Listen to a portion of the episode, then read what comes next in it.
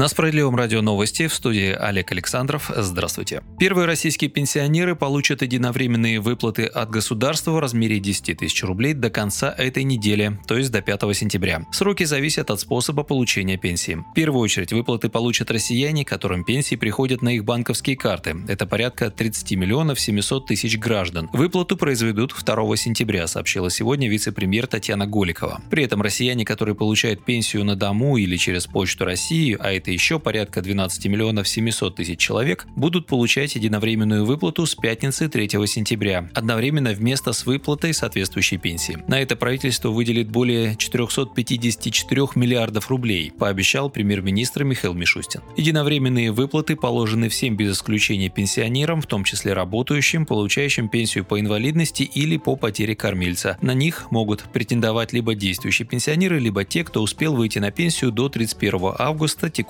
года включительно. При этом для получения выплаты пенсионерам не придется предоставлять какие-либо справки. Банкам запретили взыскивать средства из единовременных выплат на погашение долгов пенсионеров. Также выделение средств никак не повлияет на другие меры социальной защиты, на которые имеют право пенсионеры.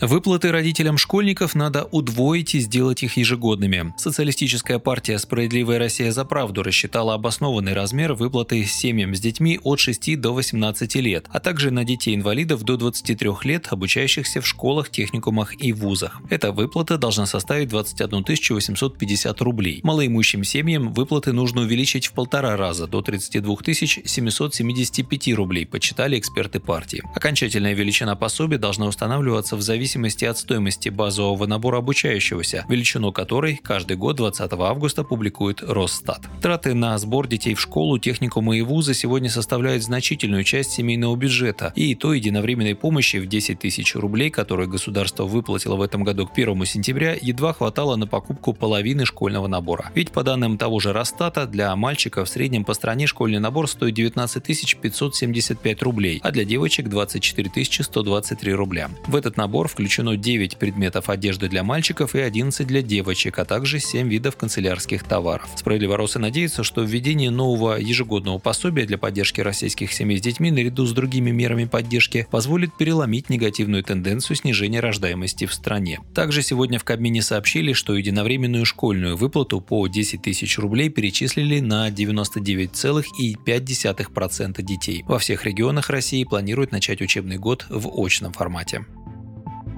Минэкономразвитие хочет ограничить льготное кредитование малого бизнеса. Ведомство предлагает скорректировать правила выдачи субсидий кредитным организациям на возмещение недополученных ими доходов по кредитам, выданным малым и средним предприятиям. Соответствующий проект постановления правительства опубликован на портале проектов нормативных правовых актов. Документом предлагается прекратить выдачу субсидий по договорам, заключенным с 2019 э, по 2021 годы на суммы свыше 500 миллионов рублей с микропредприятиями, осуществляющими осуществляющими деятельность в сфере строительства, а также профессиональную, научную и техническую деятельность. В проекте постановления также указывается о прекращении выдачи субсидий и по договорам с организациями, сведения о которых были исключены из единого реестра субъектов малого и среднего предпринимательства в 2019-2020 годах. Банкам предписывается обеспечить возможность заемщику отказаться от оказания ему за отдельную плату дополнительных услуг. Если же в предшествующие финансовые годы банкам не достигнуто или превышено значение результата предоставления получения субсидии, специальная комиссия вправе принять решение о сокращении планового объема выдачи кредитов и об уменьшении лимита субсидий на очередной финансовый год, указывает парламентская газета.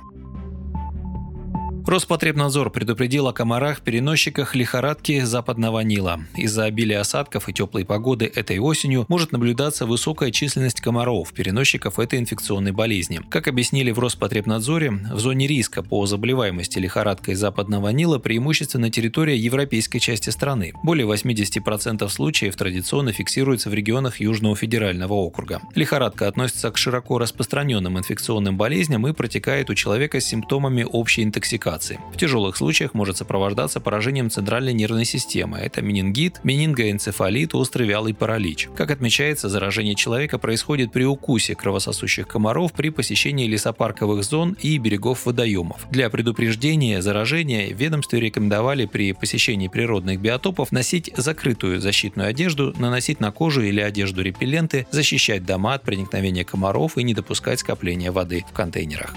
Вы слушали новости. Оставайтесь с нами, будьте в курсе событий.